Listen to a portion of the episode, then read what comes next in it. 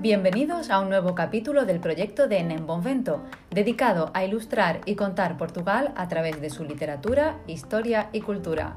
Soy Beatriz Padrón y esta semana vamos a intentar acompañar el trepidante ritmo de vida de un adicto al trabajo que no paró ni un segundo en su empeño de traer el progreso a Portugal. Estoy hablando del incansable e ilustre ingeniero Duarte Pacheco. Y si hay por ahí algún curioso de la toponimia, le invito a que cuente el número de calles, avenidas y puentes que llevan su nombre la próxima vez que esté en Portugal. Se va a sorprender, se lo aseguro.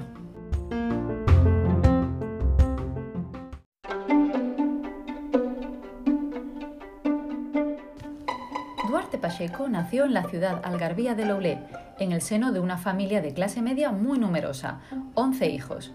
Sus padres murieron siendo el niño y quedó al cuidado de sus tíos.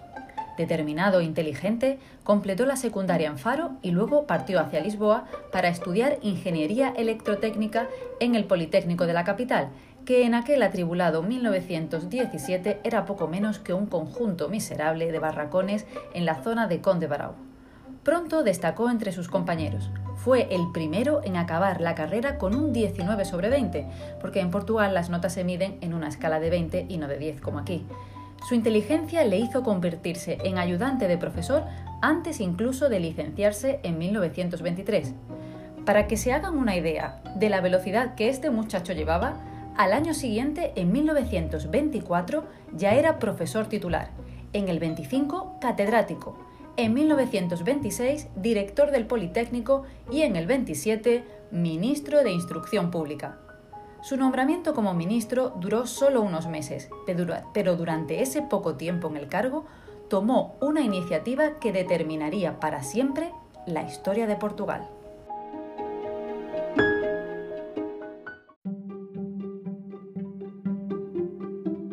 Las cuentas no salían el déficit aumentaba de manera escandalosa y el gobierno no conseguía algunos meses ni ingresar el sueldo a los funcionarios.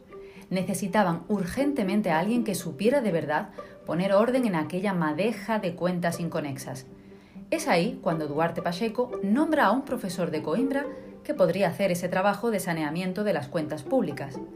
Corre a la ciudad universitaria y trata de convencer a ese profesor taciturno y que rehuía de la política para que acepte el encargo. Ese profesor era nada más y nada menos que Antonio de Oliveira Salazar.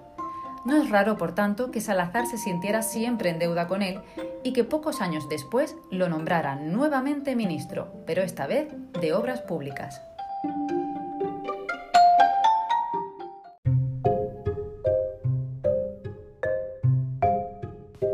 Durante cuatro años, de 1932 a 1936, Duarte Pacheco vivió en el ritmo frenético al que estaba acostumbrado. Decían sus colaboradores que era difícil trabajar con él por ese nivel de exigencia que se imponía a él mismo y sin querer a los que lo rodeaban. Trabajaba siempre de pie, en varios proyectos a la vez, dormía unas cuatro horas y le bastaban un pastelito y un vaso de leche para sustituir almuerzos y cenas. Prácticamente vivía para trabajar.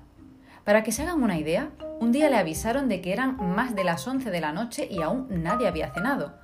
Él les dijo que fueran a buscar algo de comida que él aprovecharía para acercarse al ayuntamiento y comenzar otro proyecto, porque sí, además de ministro, era también alcalde de Lisboa.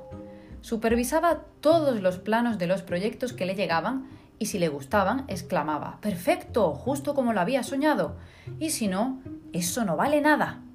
Otra de sus frases estrellas era Adelante, adelante. Su forma de trabajar respondía a lo que Salazar esperaba de un técnico, resolver problemas concretos con la mayor celeridad y eficacia posible, dentro de la inercia burocrática propia del Portugal de aquella época.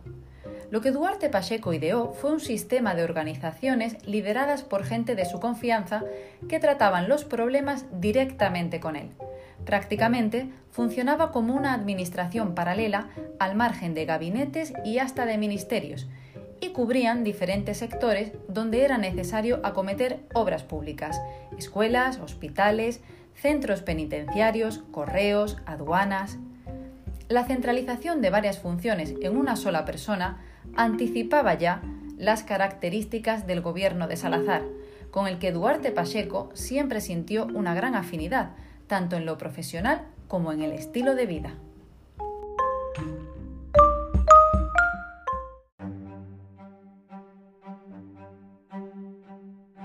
Sin embargo, Duarte Pacheco acabó por ser expulsado del gobierno.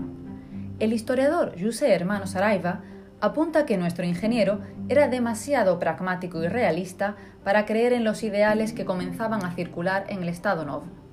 Este ideal, que Saraiva llama de ilusión corporativa, intentaba aunar en un solo sistema las dos fuerzas que se enfrentaban en aquel momento, capitalismo y socialismo. De esa manera, empresarios y obreros trabajarían al unísono en una única corporación, haciendo posible una solución intermedia. Pero aquello para Duarte Pacheco no pasaba de palabrería. Según él, en el mundo había dos fuerzas enfrentadas y solo una de ellas vencería. Ninguna solución intermedia, por muy buena voluntad que tuviese, iba a ganar. Claro, que en un gobierno corporativista que hubiera un ministro que no creyese ni por asomo en eso, pues no sentaba demasiado bien, y aquello forzó su salida. Pacheco fue dispensado en una de las remodelaciones, no sin antes sentenciar que vendrían en peregrinación a suplicarle que volviera.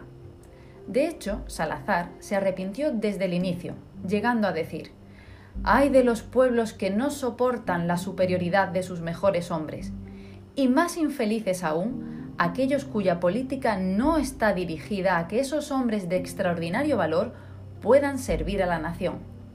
La profecía de Duarte Pacheco se cumplió y dos años después volvía a entrar en el gobierno.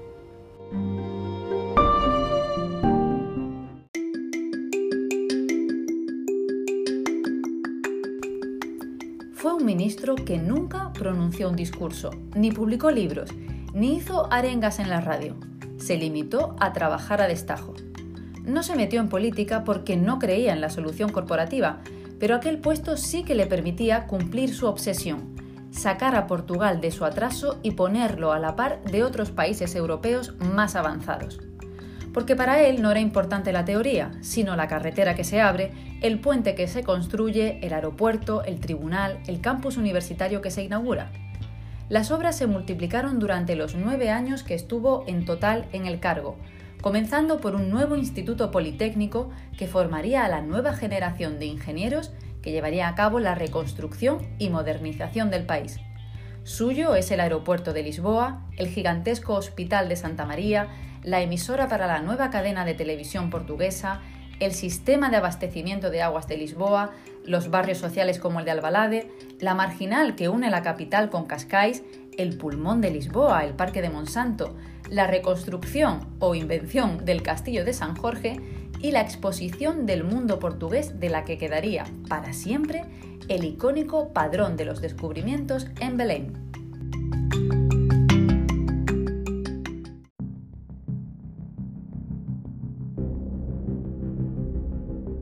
Su desmedida prisa existencial acabó costándole la vida. Era su costumbre supervisar personalmente y a veces, por sorpresa, las obras que aprobaba. Aquella mañana de noviembre de 1943 había ido a visitar unas en Villavisosa, que está a unos 200 kilómetros de la capital. Sin embargo, no quería perderse el Consejo de Ministros porque le urgía saber cuáles eran las decisiones sobre el destino de Europa que habían tomado aquel día los líderes de la guerra, Churchill, Stalin y Roosevelt.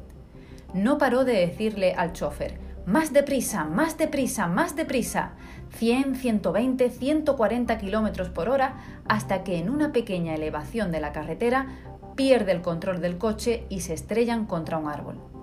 Tardaron varias horas en rescatarlo, muriendo en el hospital de Setúbal al día siguiente. Tenía 43 años. Cuando su ahijada, unos años antes, le había preguntado por qué no se casaba, Duarte Pacheco le contestó que para eso hacía falta tiempo y que él no lo tenía.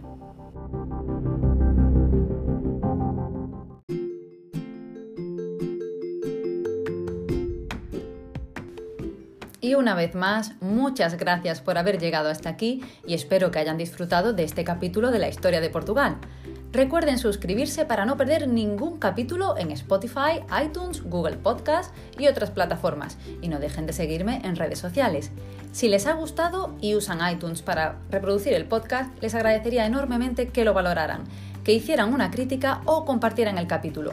Y si les gustaría que hablase de algún tema en particular, pueden escribirme a info.nembonvento.com contándome todas sus lusos sugerencias. Muito obrigada por estarem aí e espero que tenham gostado das histórias que esta espanhola tem para contar.